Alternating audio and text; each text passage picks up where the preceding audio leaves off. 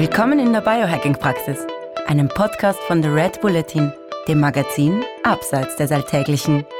Hol dir hier Woche für Woche die besten Tipps für dein besseres Leben, für deine Gesundheit und für deine Performance vom Biohacking-Profi Andreas Breitfeld. Willkommen in der Biohacking-Praxis von Andreas Breitfeld. Das bin ich. Herzlich willkommen. Und von Stefan Wagner. Das bin ich. Gleich zu Beginn. Das Wort Praxis verstehen Sie bitte nicht medizinisch, denn hier finden keine ärztlichen Beratungen oder ähnliches statt. Und zwar allein schon deswegen, weil ich kein Arzt bin, sondern Biohacker. In diesem Podcast geht es auch nicht um Krankheit, sondern um Gesundheit. Und es geht darum, wie Sie selbst mit Hilfe von Biohacking Ihr Leben verbessern können. Der Andreas ist professioneller Biohacker. Ich bin Amateur. Ich habe also jede Menge Fragen. Und ich hoffe doch sehr, dass ich die passenden Antworten dazu parat habe. Na dann gehen wir's an. Hallo Andreas. Hallo lieber Stefan. Wir fasten intermittierend. Wir nehmen diesen Podcast auf um 16.18 Uhr an einem Mittwoch. Was hast du denn heute schon gegessen? Gar nichts, gell? Genau das. Wobei, ähm, man muss ehrlich sein, ich hatte höchstwahrscheinlich irgendwann mal einen Butterfettkaffee, vielleicht sogar an diesem Mittwoch wegen irgendwelchen komischen Restzeitverschiebungsphänomenen, die in meinem Körper noch umeinander springen. Zwei davon.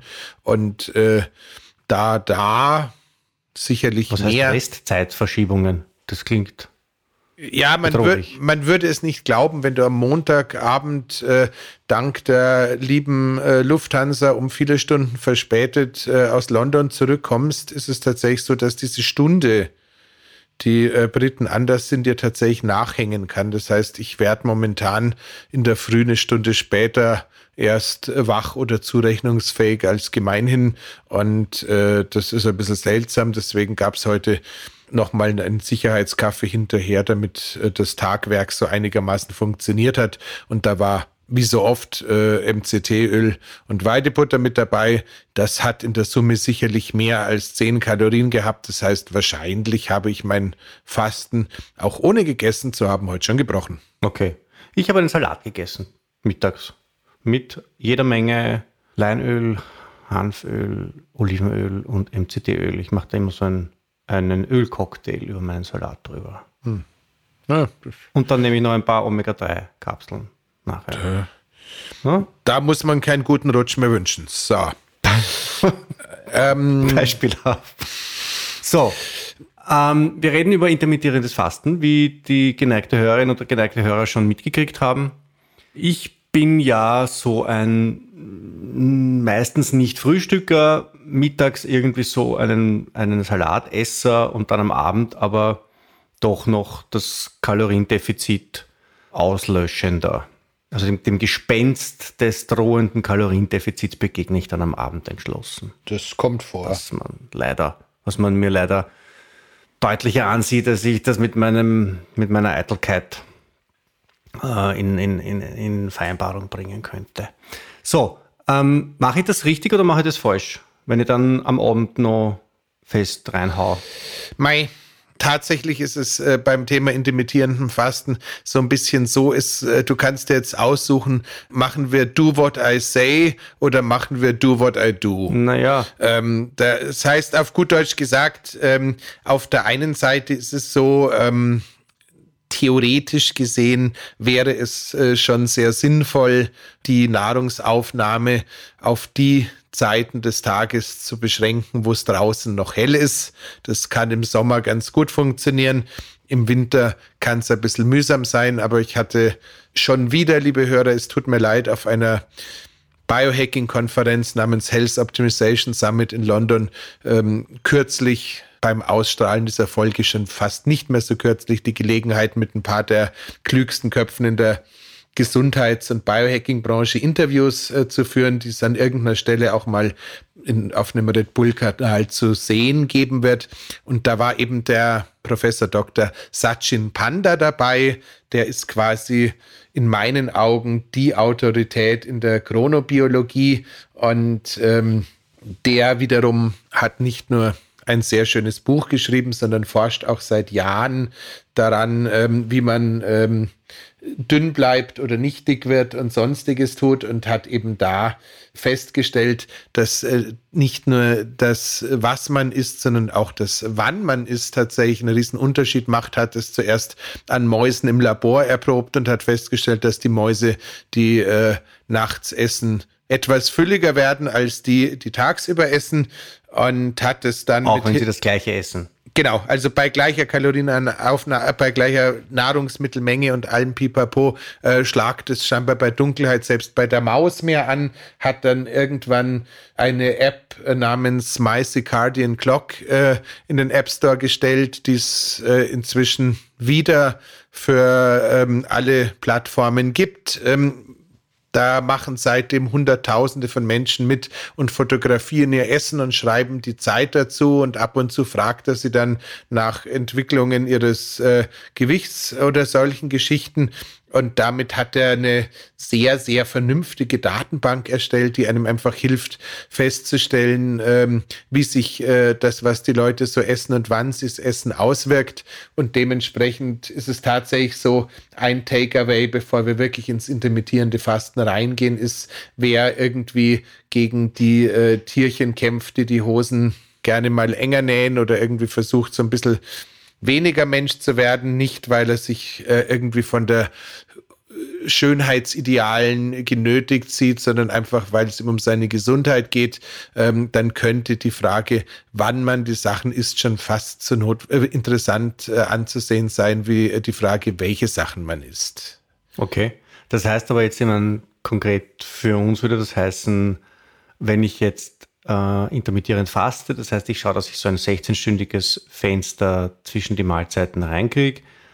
Dann wäre, sage ich jetzt einmal, der Approach wäre, ich esse vor Sonnenuntergang, was genau. jetzt im Sommer okay ist, aber im Winter esse ich dann um 15.30 Uhr zu Abend. Ja, das sind halt immer diese Momente, wo ähm, die Frage, macht man das, was irgendein Experte sagt, oder macht man das, was der Experte vermutlich selber auch macht? Ähm, dann eine Rolle spielt.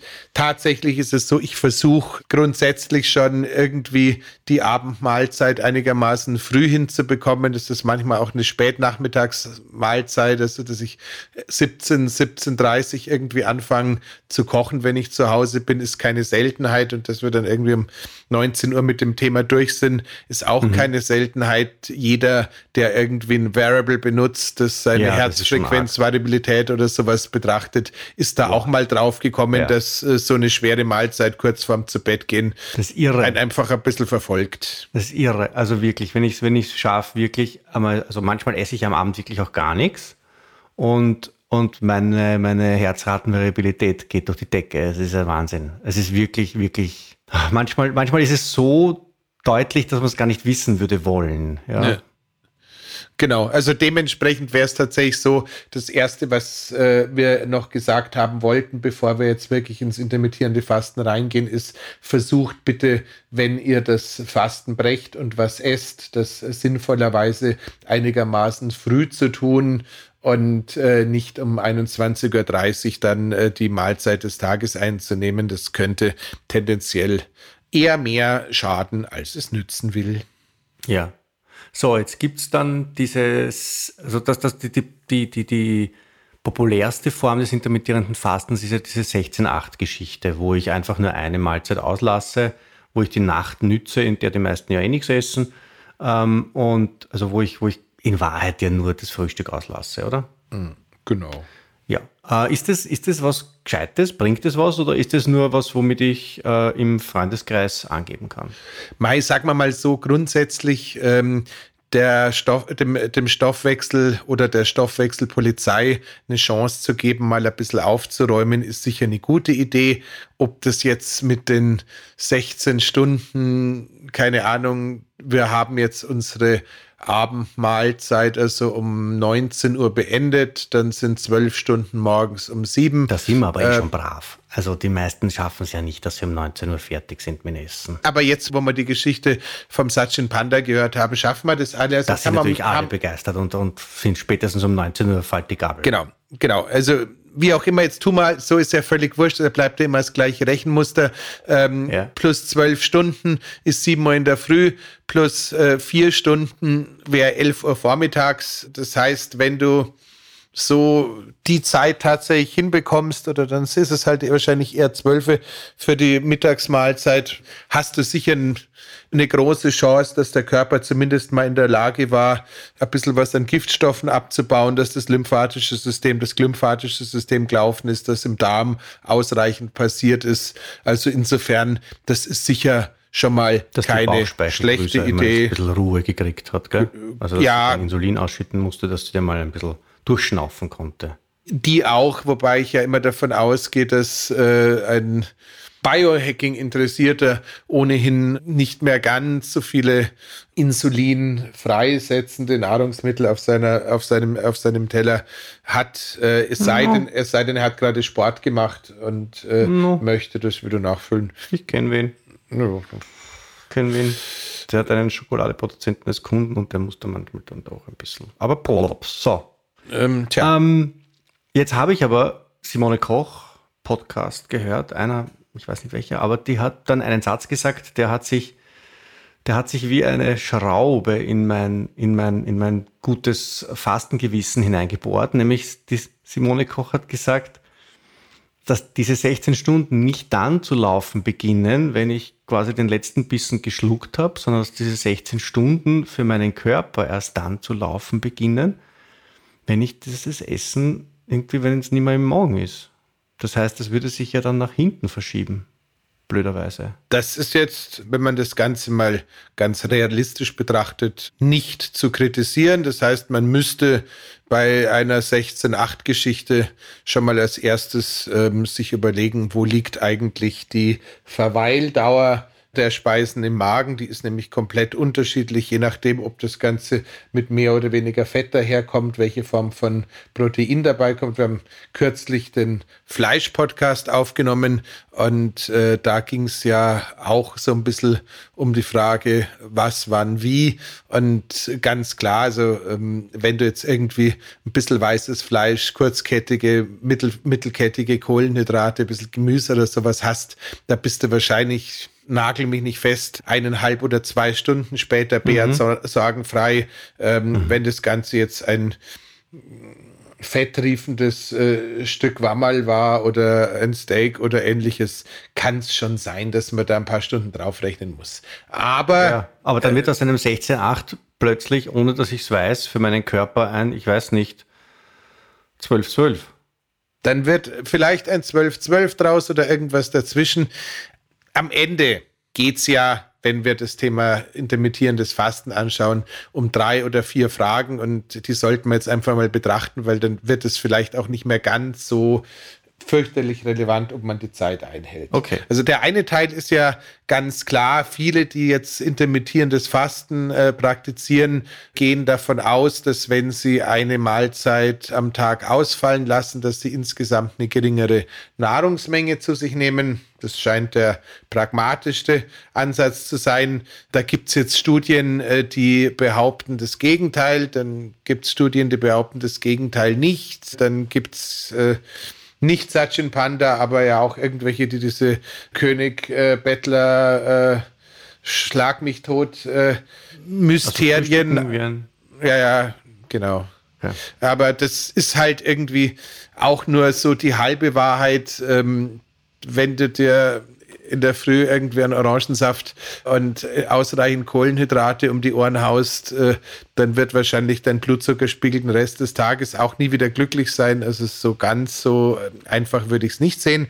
Aber mhm. es ist definitiv schon mal so, wenn du eine Mahlzeit auslässt und jetzt nicht dazu neigst, irgendwie danach da über zu kompensieren, weil du quasi wie ein hungriger Wolf schon ab dem Moment, wo du aufstehst, durch die Gegend geisterst und dann, wenn um 11 oder 12 oder 13 Uhr dein äh, Speisefenster beginnt, ähm, quasi wahllos in alles beißt, was bei drei nicht verschwunden ist.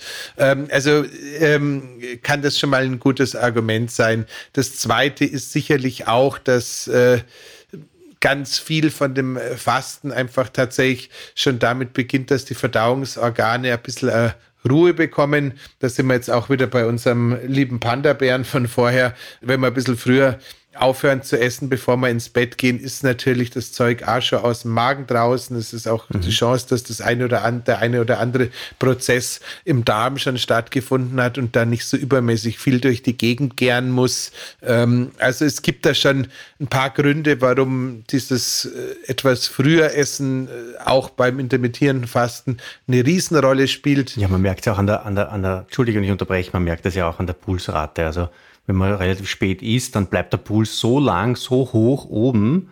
Und wenn der Körper dann endlich einmal den Kampf gegen dieses Abendessen gewonnen hat, dann geht die Pulsrate runter und die Herzratenvariabilität geht hinauf, weil der Körper ja erst dann das machen kann, was er im Schlaf eigentlich tun will, nämlich auf einer äh, viel fundamentaleren Ebene für Ordnung zu sorgen im Körper und im Geist, oder? Genau, deswegen das hast super gesagt. Deswegen wäre da auch so der einzige äh, Hack in Anführungszeichen. Bleibt man dabei, Montag aus London zurückgekommen. Das, was man heutzutage in so einer Flughafen-Lounge angeboten bekommt oder das, was es im Flughafen zu käuflich zu geben würde, das ja, muss man jetzt einfach ehrlich gesagt nicht essen.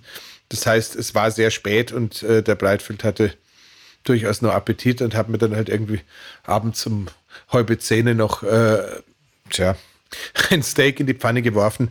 Ähm, da gab es dann, okay. da, da gab's dann halt irgendwie äh, drei so äh, HCl-Tabletten dazu.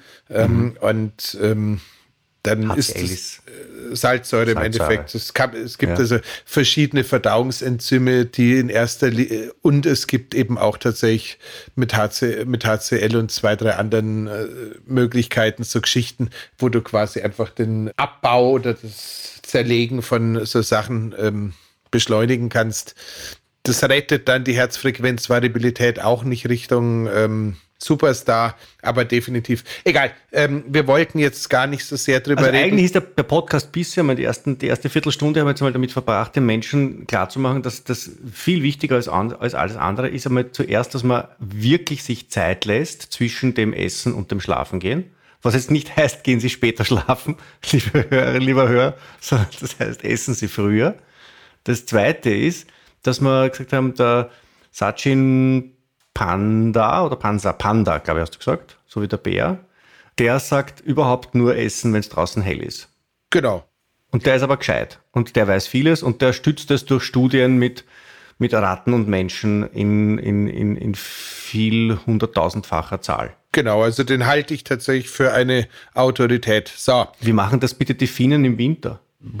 Ich meine, entweder, entweder haben es intermittierendes Fasten von Oktober bis März was ein bisschen lang ist?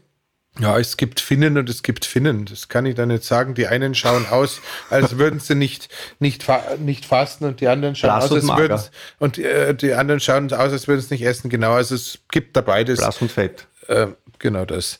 Also ähm, kein, keine Entschuldigung Ahnung. an alle Finninnen und Finnen, die uns zuhören. Sie sind die Ausnahme. Der einzige Finne, mit dem ich öfter zu tun habe, der liebe Jari Korponen, äh, lebt in der, der Schweiz und, und ist brutal fit. Aber Egal. Naja, weil er in der Schweiz ist. Der hat, die haben ja auch Tageslicht im Winter. Und ja. weil er intermittierend fastet. So, machen wir weiter. Das heißt, äh, grundsätzlich, ähm, das, wenn, nachdem wir jetzt schon festgestellt haben, dass der Fastenstart sich leicht dadurch verzögern lässt, wie lange es dauert, bis das Zeug zumindest mal aus dem Magen draußen ist, was wir jetzt so zu uns genommen haben, schauen wir uns als nächstes an, was wir tun können, um äh, den, das Fasten zwischendrin zu unterbrechen. Und da ist es tatsächlich so, da reicht alles, was, ja was gut ist. Wollen wir ja nicht. Eben. Da ja. reicht alles, was 10 Kilokalorien hat. Das heißt im Endeffekt auch schon ein Mäusefurz. Das ist tatsächlich. 10 Kilokalorien reichen schon. Mhm. Echt. Mhm. Ist so. Boah. Das ist so rein, rein technisch gesprochen ist es so. Also ist das jetzt äh, Fastenjuristerei, was du jetzt betreibst, oder ist das Praxis? Also weil 10 Kilokalorien, das ist ja gar nichts. Mei, äh, das ist das, worauf sich die Wissenschaft geeinigt hat. Okay, und das ist jetzt unabhängig davon, ob ich das jetzt als Protein zu mir nehme oder als Fett. Ich meine, ich rede jetzt nicht von Zucker. Nein, die Frage ist tatsächlich ein bisschen die, was du erreichen möchtest. Also wenn es um so Sachen wie eine Autophagie oder ähnliches geht, dann ich ist kann euch sagen, was ich erreichen will. Ich will Fett, Fett abbauen, Muskeln aufbauen und Langlebigkeit unterstützen und generell, ein, und generell glücklich und gesund sein. Das wären eh die Ziele nur. Also ähm, glücklich und gesund über Nahrungsaufnahme könnte schwer werden. ähm, beim, äh, beim Rest, ähm, also zumindest glücklich. Ähm, wobei, so ein schönes Steak macht schon glücklich, aber darüber sollte man dann nicht beim Fasten reden, sondern beim Fleisch. ähm, das heißt, ähm, aber jetzt echt 10 Kalorien, das ist ja gar nichts. Das ist, ist, ist, ist wirklich gar nichts, aber es ist halt schon tatsächlich die Frage, ähm, geht es da jetzt um die äh, Fastenpolizei oder sehen wir es ein bisschen lockerer? Also ich glaube... Mit ein paar, mit, mit, Entschuldige, ich unterbreche, jetzt bin ich ganz fertig. Aber mit, mit einem Löffel essentielle Aminosäuren bin ich ja da auch sofort auf 10 Kalorien. Ja, leider. Aber ganz wichtig, und das ist tatsächlich äh, ein Takeaway, das ich jedem dringend empfehlen würde, wenn ihr die Fastenzeit beendet, die tägliche oder die zweitägliche oder wann auch immer ihr das tut, ist es tatsächlich eine super Idee, das Fasten mit äh, vielleicht sogar zwei oder drei Löffeln essentieller Aminosäuren zu beenden. Das scheint tatsächlich, das scheint tatsächlich so zu sein, dass, dass die, wenn sie quasi in, den ausge, in das ausgedörrte System reinkommen, flutsch ähm, durch den Körper durchlaufen und äh, sofort da ankommen, wo sie hingehören. Das heißt, das ist so eine erste, erste, Ein erst, Protein-Tetris. Genau. Also es ist so die erste Geschichte, wo man sagen kann, das ist wirklich so eine Biohacking-Geschichte, wenn du eh mit essentiellen Aminosäuren und bitte nicht mit BCAAs, weil die sind supplementierst, dann hau dir die am besten zu dem Zeitpunkt rein, wo du dich auf den Weg in die Küche begibst, um die erste Mahlzeit des Tages zu, zu dir zu nehmen. Okay.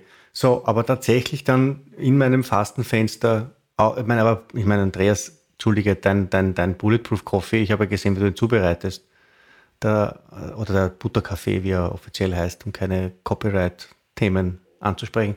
Äh, jetzt, da bist du also mit, mit 10 Kalorien wenn du drauf schaust, hast du ja, Log logisch. Nein, es geht ja auch wirklich, wie gesagt, darum, was, was wollen wir erreichen. Also ich glaube, ja, dass was viel, du erreichen mit deinem also, OMAP? Äh, bei, bei mir ist es tatsächlich eine seltsame Mischform. Ich bin zwar durchaus Longevity begeistert und äh, freue mich, dass ich auch gerade mit einem österreichischen Arzt zusammen einen kleinen Beitrag leisten darf. Der will mich irgendwie in seinem neuen Longevity-Buch als äh, kleinen Gastautor mit dabei haben.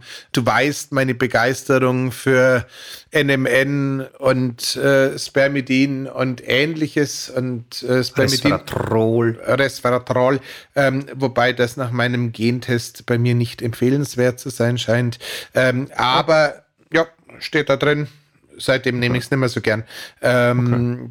Der, aber jedenfalls, das, was zum Beispiel sehr lustig ist mit dem Spermidin, das passt hier an der Stelle tatsächlich gut rein, ist, die äh, Wirkstoffe da sind tatsächlich in der Lage, auch wenn du gerade ähm, dir noch die Wampen ein bisschen vollgeschlagen hast oder zumindest deinen Butterfettkaffee im System drin hast, wenn du damit supplementierst, werden viele dieser ähm, Fasten-Mimicking-Prozesse auch ausgelöst. Das heißt, äh, so ein bisschen kann man auch mal nachhelfen und sagen, jetzt hat es mit dem Fasten nicht so ganz klappt, dann gibt es ein gutes Spermidin und dann das ist das ich, Ganze ich schwindel mich durchs, durchs, Fasten, durchs Fastenfenster durch. Ich, ich, ich, ich tue jetzt was, damit mir das Fasten leichter fällt, indem ich zum Beispiel so einen, so einen Butterkaffee zu mir nehme.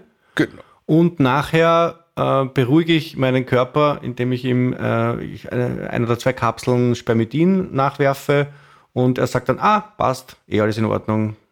Genau, also der, der, lieb, der, der liebe Vedan von Spermidin Live hat mir jetzt auf, auf dieser Gesundheitsmesse dazu gerade auch nochmal zwei, drei Papiere unter der Nase gehalten und äh, das scheint stabil zu sein. Also das ist tatsächlich okay. so, dass man da kann man sich so ein bisschen, kann man sich so ein bisschen aus der Affäre ziehen.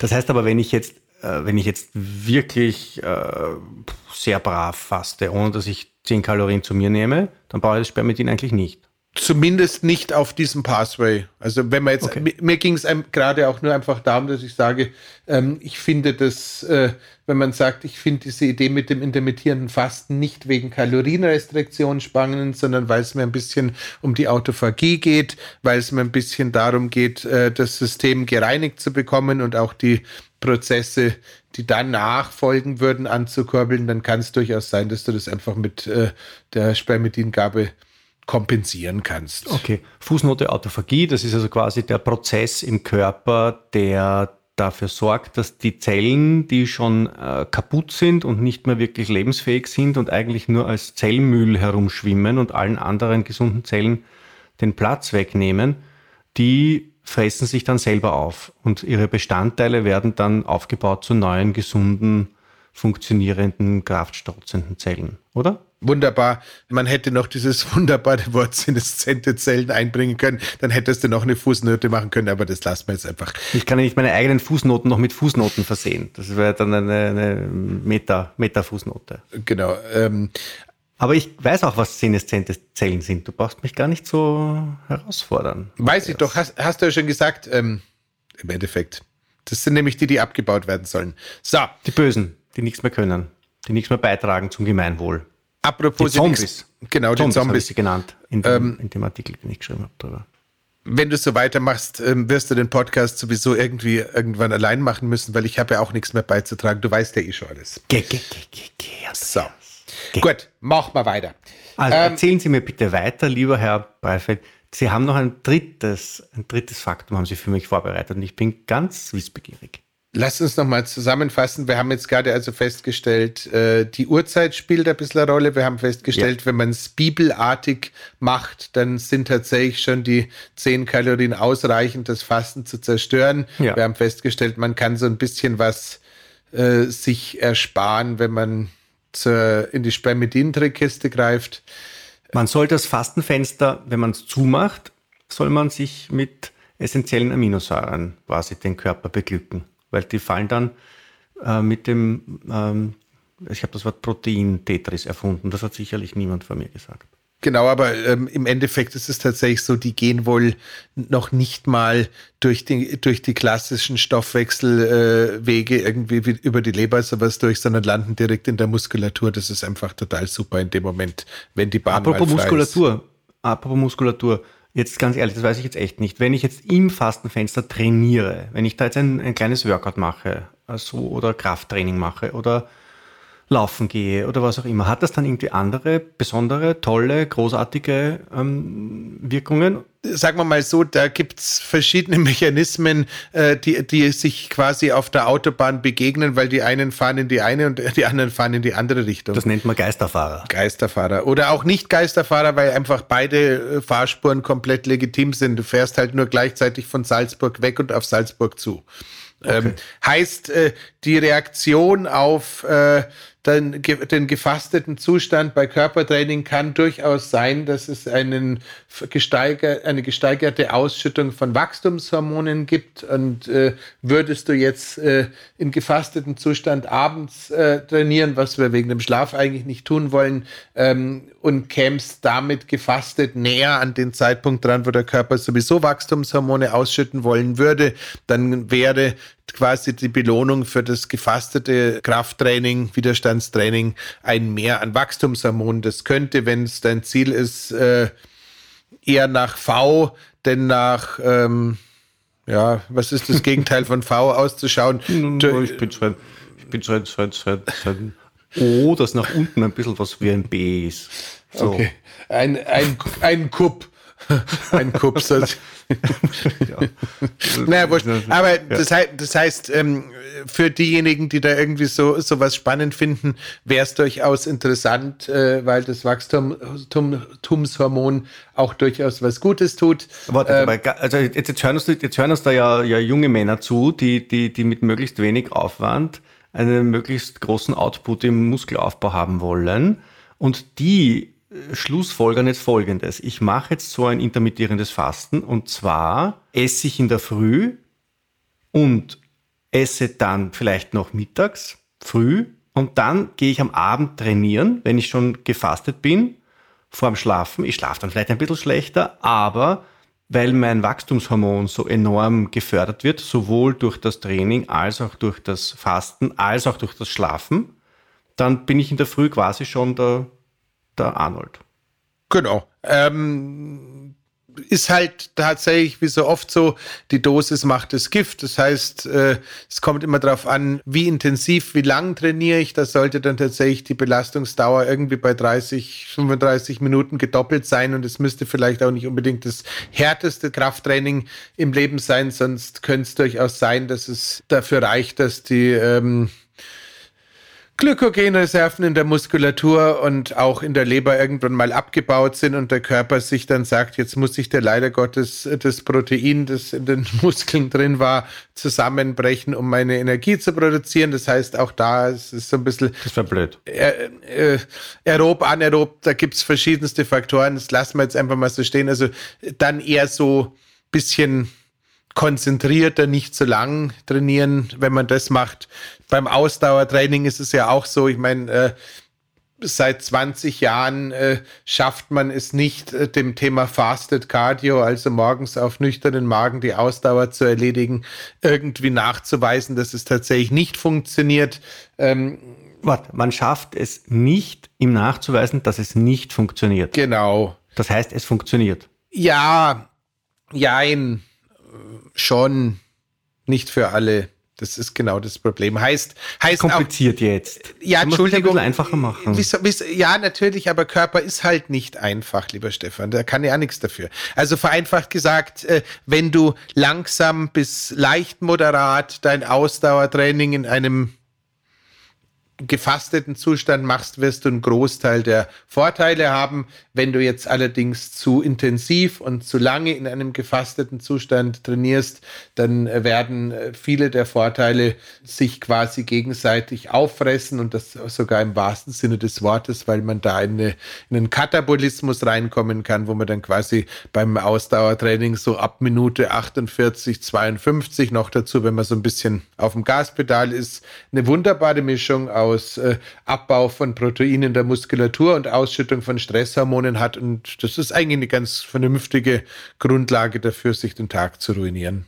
Okay, dann haben wir jetzt ein neues Takeaway in diesem Podcast erarbeitet und zwar im Fastenfenster. Das heißt ungefähr so ab, ab sage ich jetzt einmal zwei Stunden nach der letzten Mahlzeit oder so. Sage ich jetzt einmal. Schau, schau dich fragend an. Drei. Ja, wir haben ja, vor, wir haben ja vorher schon mal festgestellt, dass die ja. Magenverweildauer komplett unterschiedlich ja. ist. Also bei einer verdaulichen Mahlzeit zwei ja. bis drei, ja. Kann ich ein leichtes Training, leichtes Ausdauertraining, leichtes Krafttraining machen und die Benefits dieses jeweiligen Trainings werden wahrscheinlich ein bisschen höher sein, als sie das wären in einem nicht fastenden Zustand. Hingegen, wenn ich dann, wenn mich dann der Ehrgeiz packt und ich will der Welt einen Haxen ausreißen, in meinem Lauf oder in meinem, auf meiner Radtour oder in, im Fitnessstudio, dann ist das eine blöde Idee, weil dann die positiven Effekte des Trainings durch die negativen Effekte des Trainings im Fasten sich ausgleichen. Ja. Super. Dann habe ich einen Vorwand, nicht so hart zu trainieren. Ja, ähm, was aber zumindest was Cardio an, was aber Oder was essen. Ja, was aber was aber was Cardio angeht sowieso ein Takeaways, den ich unabhängig davon, dass es nicht das Thema dieses Podcasts ist, ähm, schon recht gern mag, dass also dieses äh, mit hochrotem Kopf äh, zwei Stunden auf dem Laufband oder auf dem Stepper im Fitnessstudio trainieren, damit hat es tatsächlich noch keiner geschafft, irgendwie seinen Körper zu verändern auf Dauer, muss man einfach ehrlich sein. Ja, aber es gibt halt viele, die das, also das ist halt so Austauschsport halt nicht, also äh, liebe Hörerinnen, lieber Hörer, Sie, der, der, Andreas ist ein äh, weiß, wovon er spricht. Er war Spinning Instructor und er hat eine Marathon-Bestzeit, die weit unter meiner liegt. Was ich ihm nie verzeihen werde. Nämlich auf 2,46, glaube ich, oder?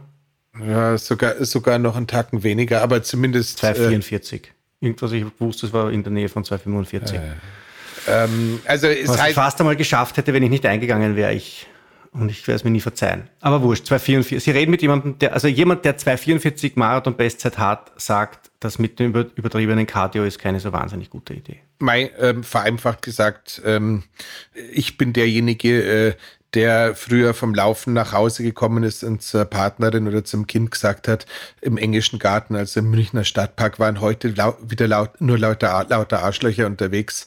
Und wenn das dein Resümee von einer oder zwei Stunden Laufen ist, dann kannst du dir sicher sein, das waren nicht die anderen, sondern dann war, war einfach bei dir das Stresshormon, das du aus Reaktion auf dein Training gebildet hast, ein wenig okay. zu hoch.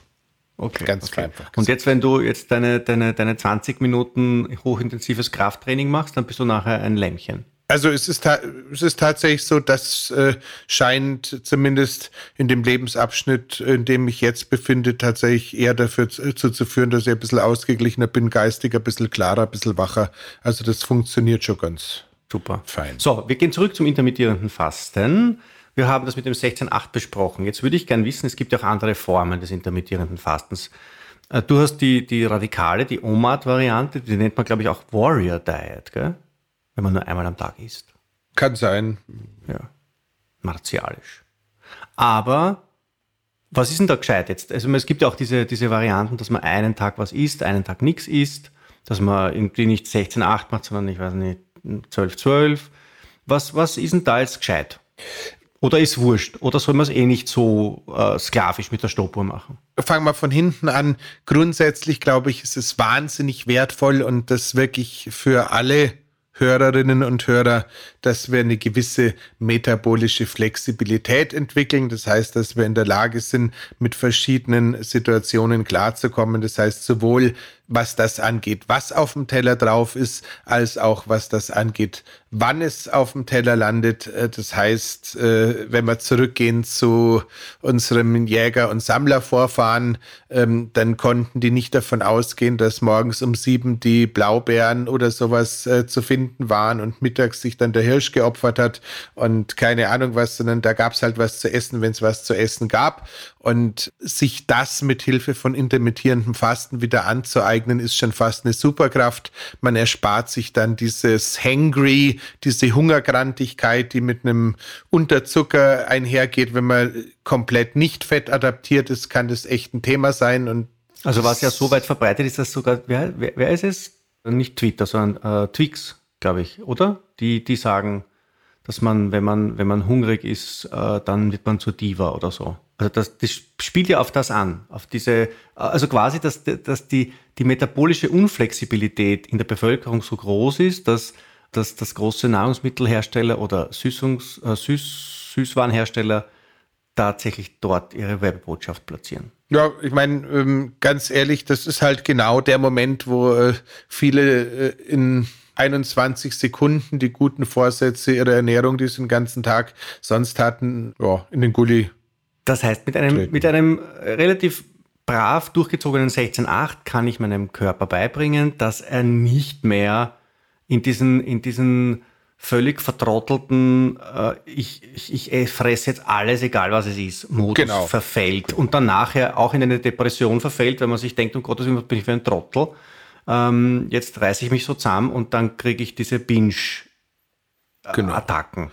Ja. So, das heißt, weil, wenn, der Körper, wenn der Körper diese metabolische Flexibilität entwickelt, dann kann er gelassener mit Nahrung umgehen. So, genau. Sowohl mit dem, was er zu sich nimmt, als auch wann er es zu sich nimmt. Genau. Und das ist tatsächlich, glaube ich, so mit Abstand eigentlich das Wertvollste an dem ganzen Wald. Das spielt halt wirklich in unser reales Leben mit rein und äh, man erspart sich damit äh, diese Insulinachterbahn, äh, was dann halt hinten raus, zweite Türe links, höchstwahrscheinlich auch wieder ein massiver Beitrag zum Thema Langlebigkeit, mehr Glück und Zufriedenheit angeht. Also das heißt, da ist schon, da ist schon relativ viel los an der Stelle. Das heißt, ich kann dann auch diese Keksschüssel stehen lassen auf dem Besprechungstisch, die da in der Mitte steht. Was, wenn du dir auch nur die Inhaltsstoffe einmal kurz äh, durch den Kopf gehen lässt, die du da drin findest, mit gestärktem Pflanzenfett, äh, Weißzucker und äh, Weizenmehl, höchstwahrscheinlich mit ein bisschen Biohacking-Wissen sowieso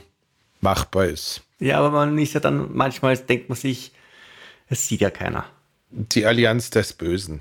Aber ähm, egal. Ähm, okay, das heißt, das ist einmal das, der erste, das erste ist, Super das, Benefit. Das erste, das zweite Und der ist, ist wurscht, ob 16, 8, 12, 12, ein Tag, genau. ein Tag oder wie. Genau. Also äh, dieses ein Tag, ein Tag, das ist schon echt abgefahren.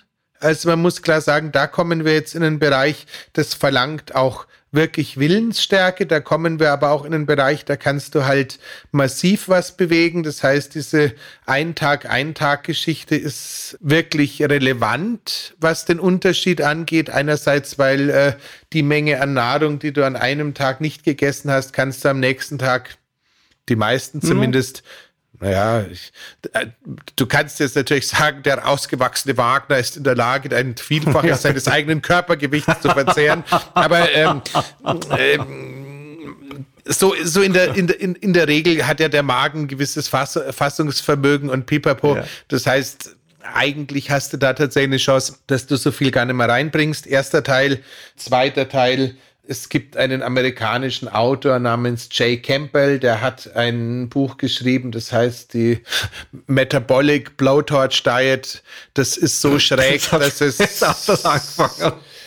Das ist so schräg, aber auch so gut. Das wird nie ins Deutsche übersetzt werden. Also das muss man sich, wenn dem Amerikanischen besorgen.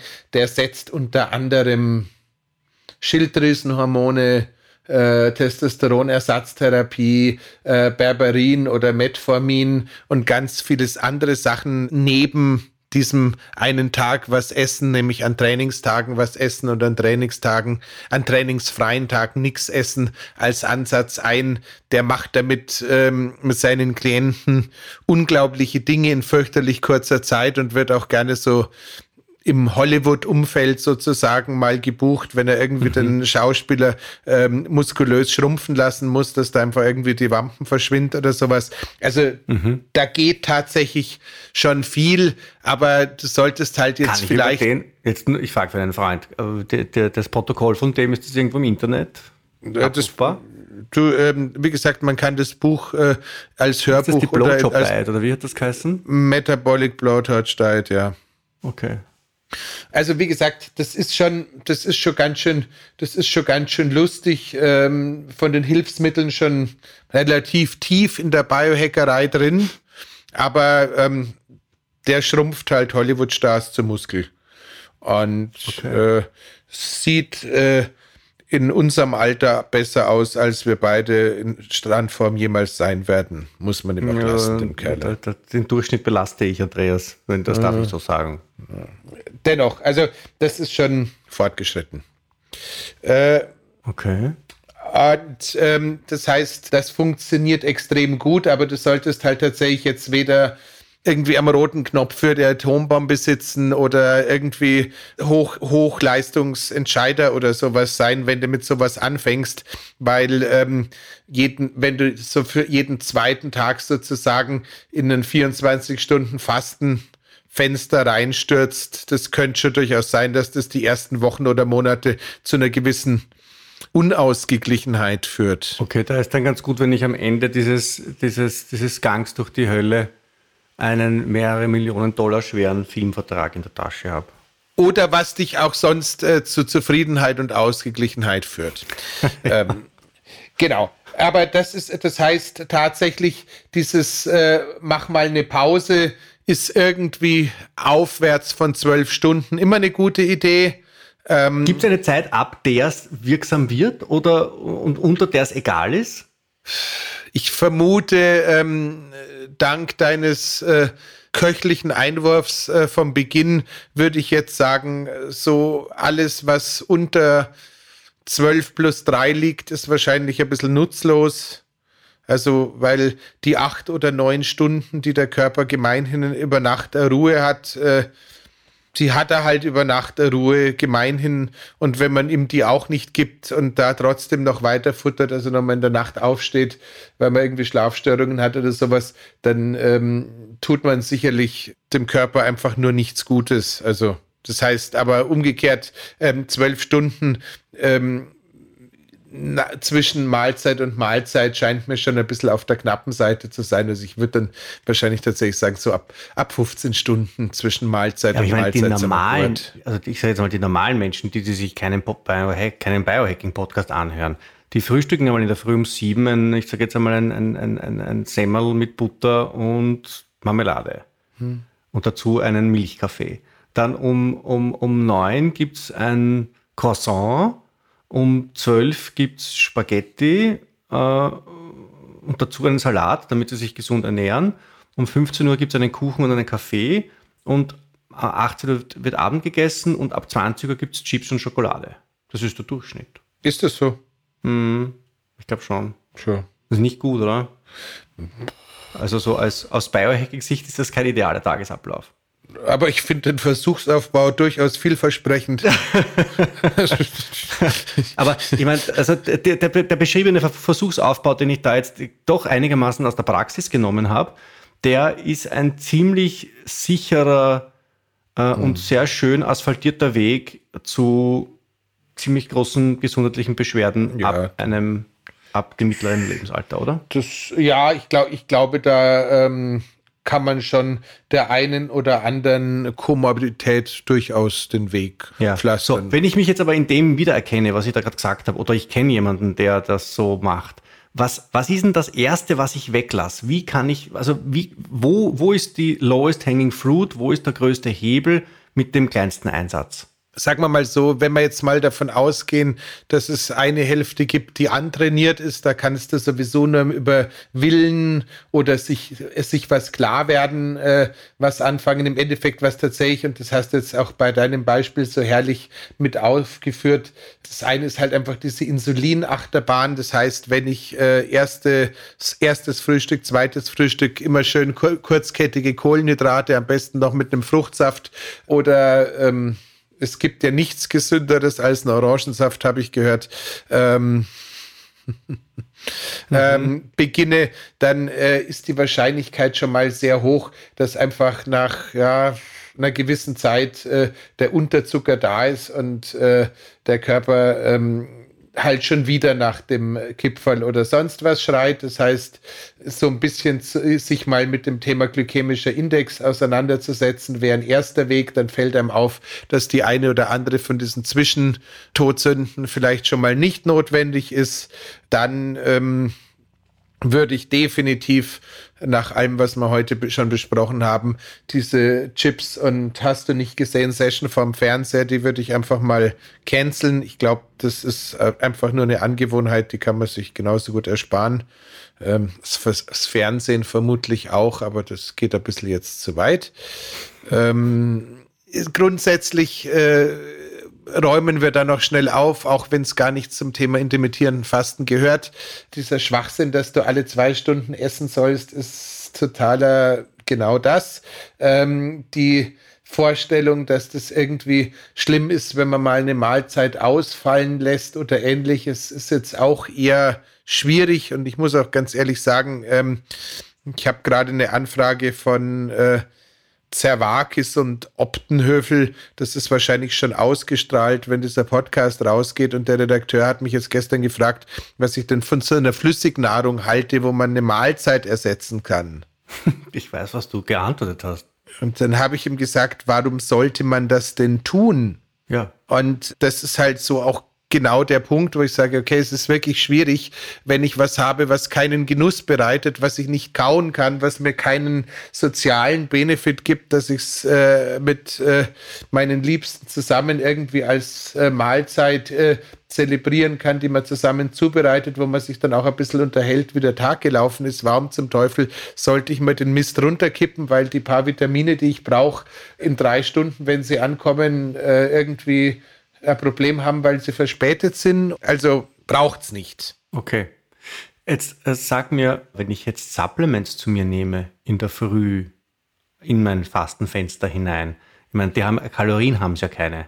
Mein Magnesium und mein NAC und mein Arginin und Zink die tun in der Regel nichts. Ähm, interessant ist es halt, wenn du deine fettlöslichen Vitamine ohne äh, Fett zu nehmen zu dir nimmst, weil äh, dann macht es halt keinen Sinn. Das heißt, äh, diejenigen, die tatsächlich fasten, sollten darüber nachdenken, wenn sie irgendwie, was haben wir in der Schule gelernt? EDKA. ADEK, ja. Äh, Anders, ja, wir, wir machen es in Österreich anders, aber äh, es sind AD, ihr, ihr habt, ADEK. Ihr habt, ihr habt wir haben ein ADEC. Ihr habt ein EDK und wir haben ein ADEC. Genau. K. Ja. Ähm, wie auch immer. Also jedenfalls, äh, wenn man wenn man was, wenn man damit was supplementiert, äh, könnte es durchaus eine gute Idee sein, das mit Fett zu machen. Das könnte also dann auch eine gute Idee sein, sowas eher abends zu sich zu nehmen. Ähm, Weil man ja Vitamin D nicht abends nehmen soll, weil das ja angeblich ein bisschen belebt. Wobei das äh, ja irgendwie auch nicht so richtig richtig sein kann. Weil äh, wenn die Bildung von Vitamin D als Resultat der Sonnenexposition im Körper stattfindet, müsstest du ja, wenn du am Abend in Italien vom Strand zurückkommst, total aufdreht sein. Das stimmt auch wieder. Insofern. Das, das ist alles so kompliziert, Herst.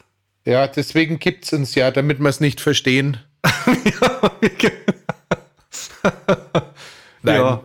Also, okay, wir wollen es aber den Leuten schon ein bisschen einfacher machen. Also, wir, wir sagen jetzt draußen, die Leute wollen ja gerne auch so Anweisungen haben. Jetzt müssen wir Anweisungen erteilen, auch wenn wir irgendwie nicht dazu in der Lage sind. Also, erstens einmal bitte, liebe Hörerinnen, liebe Hörer, machen Sie Pausen beim Essen und auch bei der Zusichtnahme von, also so, so Softdrinks und solche Sachen, die, die lassen wir dazwischen auch einmal weg. So, dass also wirklich der Körper nichts zu verdauen hat über mehrere Stunden am Tag. Wenn das jetzt dann noch mehr als zwölf Stunden sind, dann freut sich der Körper besonders, weil dann kann er beginnen, auch mit diversen Reinigungs- und Aufräumprozessen anzufangen. Die nennt er Autophagie. Und wenn die noch länger dauern, dann kann er noch mehr Autophagie machen. Ich wird das jetzt, aber es wird dann nicht nur mehr Autophagie, sondern es wird auch, glaube ich, bessere Autophagie, oder? Ja. Mit der Zeit. Ja. Ja. Also es werden jetzt nicht nur mehr von den besonders verzombiten Zellen weggeräumt, sondern auch schon die so halb verzombiten Zellen werden auch schon weggeräumt. Das heißt, man wird dann noch substanzieller erfrischt und verjüngt. Und dann steigt auch noch ihre metabolische Flexibilität, das heißt, ihre Abhängigkeit von regelmäßiger Nahrungsaufnahme sinkt mit zunehmender regelmäßiger Nahrungsaufnahme. Das habe ich sehr schön gesagt. No. Ich weiß nicht, ob es stimmt, aber geklungen hat es gut. Aber gemeint habe ich, dass wenn man einfach mehr Nahrungspausen macht, dann braucht man auch weniger oft Nahrung. Das habe ich so gemeint. Jetzt, was das Fasten auf biologischer Ebene bringt, haben wir im Prinzip jetzt schon erklärt. Ich glaube, da gibt es noch tausend andere Dinge, die man im Detail erklären kann. Aber unterm Strich gesagt, es ist super.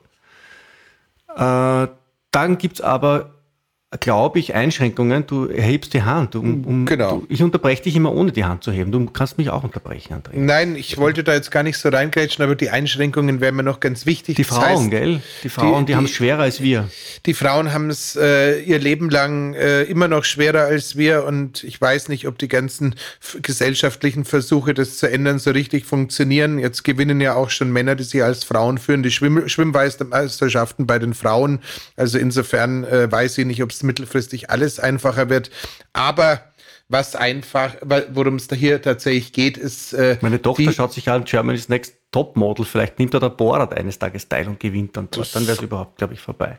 Könnte in der nächsten Staffel soweit sein. Egal. Aber ähm, unabhängig davon, dass Fasten wir und Frauen. alten Männer die Welt nicht mehr ganz so gut verstehen, Fastenhormone und Frauen ist tatsächlich ein bisschen ein Thema. Das heißt, ähm, wenn die Hörerin sowieso schon eher ein bisschen auf der weniger gepolsterten Seite unterwegs ist und jetzt aus reinen Anti-Aging, Longevity-Gründen sagt, Fasten finde ich super, will ich unbedingt machen, dann würde ich das mit einer gewissen Vorsicht genießen. Tatsächlich ist es so bis zu einem gewissen Menge an Depot, sage ich jetzt mal, an äh, ja, Fettmengen hilft nichts, man muss es einfach so ausdrücken, man kann es nicht anders sagen, kommt man dann auch relativ gut durch. Aber wenn, wenn du als Hörerin jetzt eher auf der filigranen Seite unterwegs bist, kannst du dir selbst mit dem intermittierenden Fasten wirklich ein ordentliches Durcheinander produzieren. Das heißt, ähm, wir sind beide weit davon entfernt, Ärzte oder ähnliches zu sein. Deswegen, wenn man sagt, ich möchte gerne gesund, lange, aktiv alt werden und äh, möchte mich deswegen mit Fasten beschäftigen und bin jetzt eher auf der äh, dünnen bis dünnen Seite unterwegs, dann bitte das Ganze auch gerne mal mit einem Arzt vorher nochmal anschauen, weil schlicht und ergreifend die Hormonachsen da doch sehr sensibel reagieren können und äh, die äh, ja, Produktion von den Sexualhormonen durchaus ein wesentlicher Teil äh, für die weibliche Gesundheit auch leistet. Weil dieses, dieses Signal, das der Körper empfängt mit eigentlich ist ja Fasten ist ein bisschen so eine, so eine simulierte Hungersnot, eine kleine. Und das ist ja manchmal ganz okay, aber bei Frauen kann dann als erstes einmal das Thema Fortpflanzung runterreguliert werden vom Körper, wenn Hungersnot auch nur am Horizont droht, oder? Genau. Und das lange bevor der Körperfettanteil in den Zustand kommt, dass äh, die entsprechende Produktion der Sexualhormone wirklich eine Pause macht und die Periode ausfällt. Ja. Das heißt, äh, aber kann ich jetzt als Frau äh, bedenkenlos einmal in der Woche intermittierend fasten, so ein 16-8 oder zweimal oder dreimal? Oder muss ich tatsächlich wirklich von Anfang an aufpassen? Also wo ist denn da die, kann, die, die, nein, die, die Schwelle? Kann, ich habe ich hab tatsächlich ähm, beim Fasten gibt's für mich immer drei Sachen, wo ich nervös werde. Das sind auf der einen Seite Menschen, egal welchen Geschlechts, mit einer Vergangenheit mit Essstörungen. Mhm. Weil man äh, diese, diese Kontrolle oder dieses, diesen Kontrollreizmechanismus, den man bei den klassischen Essstörungen auch irgendwie hat, natürlich auch mit diesem Fastenthema wieder aufwecken könnte. Das heißt, da bitte ganz dringend, bevor man irgendwas macht, das Ganze wirklich medizinisch abklären zu lassen. Das mhm. Zweite mhm. ist einfach so, ähm, wenn du wirklich auf der sehr dünnen Seite stehst und äh, sowieso Probleme mit deinen Hormonen hast, bitte auch abklären lassen. Aber für eine normalgewichtige Hörerin würde ich jetzt sagen, ein, zwei Tage die Woche ist sicherlich Beat sorgenfrei. Wenn das Ganze darüber hinausgeht, beziehungsweise wenn es wirklich auf tagelange Fastenperioden gibt, einfach aufmerksam bleiben, den Körper beobachten und wenn man feststellt, äh, da verändern sich Dinge nicht zum Vorteil, ähm, einfach die Information für sich selber parat haben, dass das höchstwahrscheinlich. Ja, wenn die, wenn, wenn die Periode ausfällt, wäre so ein. Ja, das merke ich ja nur einmal im Monat. Nein, äh, die Sexualhormonkaskaden oder die einzelnen Prozesse, ähm, die unsere potenzielle Hörerin da durchlaufen kann, die merkt sie dann auch nicht sofort in der ersten Minute, mhm. aber es kann sich halt aufschaukeln. Okay, Und also, also echt da jetzt aufpassen. Da, da erheben wir jetzt ein bisschen warnend den Zeigefinger und sagen, bitte ähm, lieber wirklich vorher einmal zu oft mit einem Arzt reden und dem einmal zu oft auf die Nerven gehen, bevor man da jetzt sich in ein äh, Fastenthema hineinbegibt, das, das dann vielleicht irgendwelche Ergebnisse bringt, die man gar nicht braucht. Genau. Also wie ja. gesagt, äh, klingt jetzt vielleicht ein bisschen altbacken oder sonstiges, aber ich habe jetzt gerade, habe jetzt gerade meine Tochter, äh, die war eine gewisse Zeit in Sri Lanka bei so einem Sozialprojekt und ist zurückgekommen und da gab es jetzt nicht so viel zu essen und der hat ein bisschen Gewicht verloren und da haben wir auch quasi ein äh, für eine gewisse Zeit ein ordentliches Hormonchaos gehabt. Also das geht relativ schnell, gerade wenn du noch jung bist. Also insofern ein bisschen vorsichtig sein. Was sind denn sonst die größten Blödheiten, die ich machen kann beim intermittierenden Fasten? Eigentlich sonst keine, oder? Ich meine, wir haben diese, diese, diese, diese Einschränkungen, wenn es eine Vergangenheit mit einer Essstörung gibt, dann bitte Vorsicht, wenn grundsätzlich, wenn Sie eine Frau sind und wenn Sie ähm, nicht wahnsinnig gut gepolstert sind, dann auch ein bisschen aufpassen. Also nicht nur ein bisschen, ja. sondern wirklich aufpassen. So, und sonst kann ich eigentlich, also als Mann, so jetzt einmal, pff, wurscht, oder? Da kann nicht ja. viel passieren. Theoretisch gesehen kann das Thema Schilddrüsenfunktion, Überfunktion, Unterfunktion, jede Form, wenn die Schilddrüse nicht ganz so äh, rund läuft, wie man das haben möchte, noch irgendwo ein Thema sein, das man auch mit anschauen kann. Aber letzten Endes reden wir jetzt hier nicht vom tagelangen Fasten, wo das alles wirklich eine Rolle spielt, sondern vom ja. intermittierenden Fasten. Das heißt eigentlich nichts anderes zu tun, als äh, mit, äh, mit dem Wissen, dass es nichts schadet, mal ein Abendessen auszulassen oder ähm, halt, wenn es gar nicht anders geht, nicht zu frühstücken. So, und soll ich das jetzt sieben Tage in der Woche durchziehen oder ist es gescheiter, wenn ich da jetzt so ein bisschen herumspringe und einmal Frühstück und dann lasse ich ein bisschen das Abendessen aus, dann ein bisschen das Frühstück aus, dann lasse ich ein bisschen das Mittagessen aus, dann esse ich vielleicht einmal einen Tag gar nichts, dann esse ich mal am Tag drei Mahlzeiten. Ist das gescheit oder ist das nicht gescheit? Weil Nahrung ist ja, wie wir Biohacker wissen, sogar die Hobby-Biohacker, ist ja auch ein so ein Zeitgeber. Bringe ich da die innere Uhr nicht durcheinander? Ich gehe nicht davon aus, wenn du dich in derselben Zeitzone befindest, dass du es schaffst, damit tatsächlich deine innere Uhr äh, grob zu verstellen. Der gute Professor Dr. Panda, von dem ich gar nicht geahnt habe, dass er heute so ein Übervater dieser Episode werden würde, hat zu dem Thema ähm, übrigens gesagt, er ist tatsächlich der Auffassung, dass man immer wieder abwechseln sollte und dass man auch ein intermittierendes Fasten oder sowas, wenn man es ein paar Wochen gemacht hat, mal wieder für eine gewisse Zeit unterbrechen darf, weil es einfach dem Gesamtorganismus zuträglich wäre. ich persönlich ähm, glaube, das Ziel des Ganzen, und äh, damit enden wir schon wieder mit so einem typischen Breitfeld, ist eine gewisse Grundgelassenheit auch äh, beim Thema Ernährung. Das heißt, wenn du es schaffst, dich intermittierend durch die Woche zu bewegen, aber wenn du am Sonntagmittag bei den Eltern eingeladen bist oder mit der Familie zum Essen gehen möchtest oder Freunde beim Brunchen besuchst und äh, dann da in der Lage bist, ohne irgendwie ein schlechtes Gewissen zu haben, ähm, an der, mal, an der Mahlzeit zu partizipieren, dann hast eigentlich nichts falsch gemacht. Schönes Schlusswort.